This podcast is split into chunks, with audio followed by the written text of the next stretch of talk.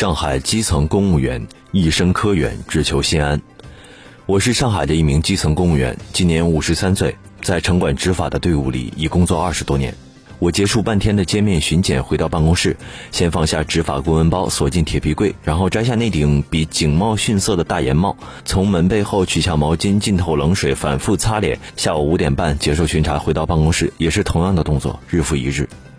这是我多年来养成的一个习惯：洗去拆围时落在身上的灰尘，整顿流动设摊时残留的污渍，整个人神清气爽。这也避免了在办公室蓬头垢面的接待当事人。我的同事们每天也是这样进进出出，和我一样的工作节奏。在我们这个基层城管中队，一共三十一名队员，科级干部编制只有三个。也就是说，进了我们中队的门，大部分人注定要做一辈子的科员，以科员的身份退休。没错，现在媒体经常说基层公务员升迁难、待遇低，这是事实。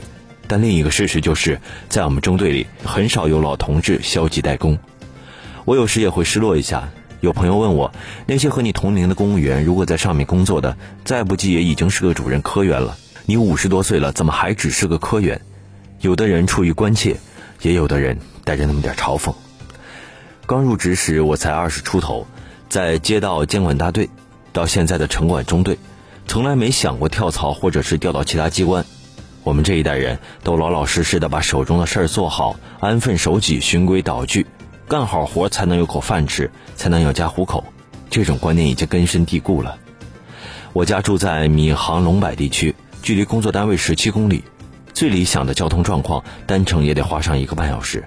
平时上下班两头自行车，中间搭地铁，看着有点远的路程，一咬牙也就这么一天天的过来了。中队里的小年轻会问我：“韩叔，你家离单位那么远，有没有考虑换个地方？”我实话实说。单位哪有说换就换的？再说我在岗位上也已经是熟练工了，换个地方换个岗位，一把年纪的人了，也没那么快适应。路程远的困难，克服一下也就不是什么大事儿。别以为基层公务员就是传说中的看看报、喝喝茶，没事串串门、讲讲话。在我们中队，像我这样五十开外的老同志有不少。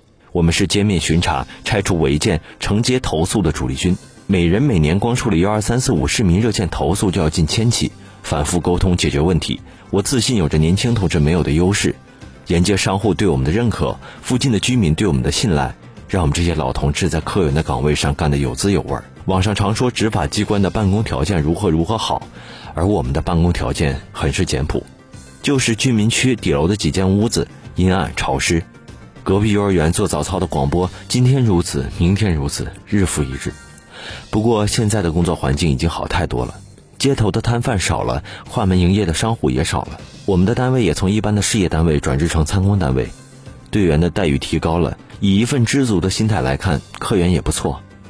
于是乎，如果说我们这些老队员起初工作时还为了养家糊口，为了往上爬爬做个小领导，时间长了虽然发现升迁无望，可是做得久了，平淡工作中却干出了感情、牵挂和责任。去年我们区进入创卫攻坚冲刺阶段。为确保每日早班准点开展工作，我常常夜宿单位，睡在办公室的躺椅上，而这一坚持就是一星期。家人不理解，而我想冲刺阶段时间不长，坚持一下也就熬过去了。的确，做了久了，就会发现基层公务员也有他的乐趣。虽然没有市级、区级同事制定政策所带来的成就感，但他却得到了身边的居民、商户的认可和信任。虽然说我的工作一点也不高大上。可是工作总要有人做，我常常这么安慰自己：做不了科长、处长，那就做个称职的队员。我也这样安慰新进中队、急于进步的年轻同事。不过也不能说在基层工作做个科员就一点没有回报。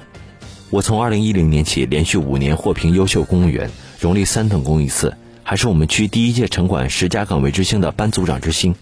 去年还荣获区服务能手称号。这么多年来，一名普通的执法队员能获得这么多荣誉，我心里自然有不小的成就感。让我更加高兴的是，就在最近，我成为区城管队伍里第一位担任副主任科员的班长。锦上添花也好，实至名归也好，这对我来说已经不那么重要了。每天街面巡查时，商户的热情招呼已经带给我很大的慰藉。我们这一代人书读的不多，没有华丽的言语，没有远大的理想。坚守一线执法，做个基层科员的路，直到退休，对自己依然是很好的交代。好了，以上就是本期节目的全部内容。本节目由上海观察与蜻蜓 FM 联合制作播出。获取更多精彩内容，还可以关注上海观察的官方网站、官方微信。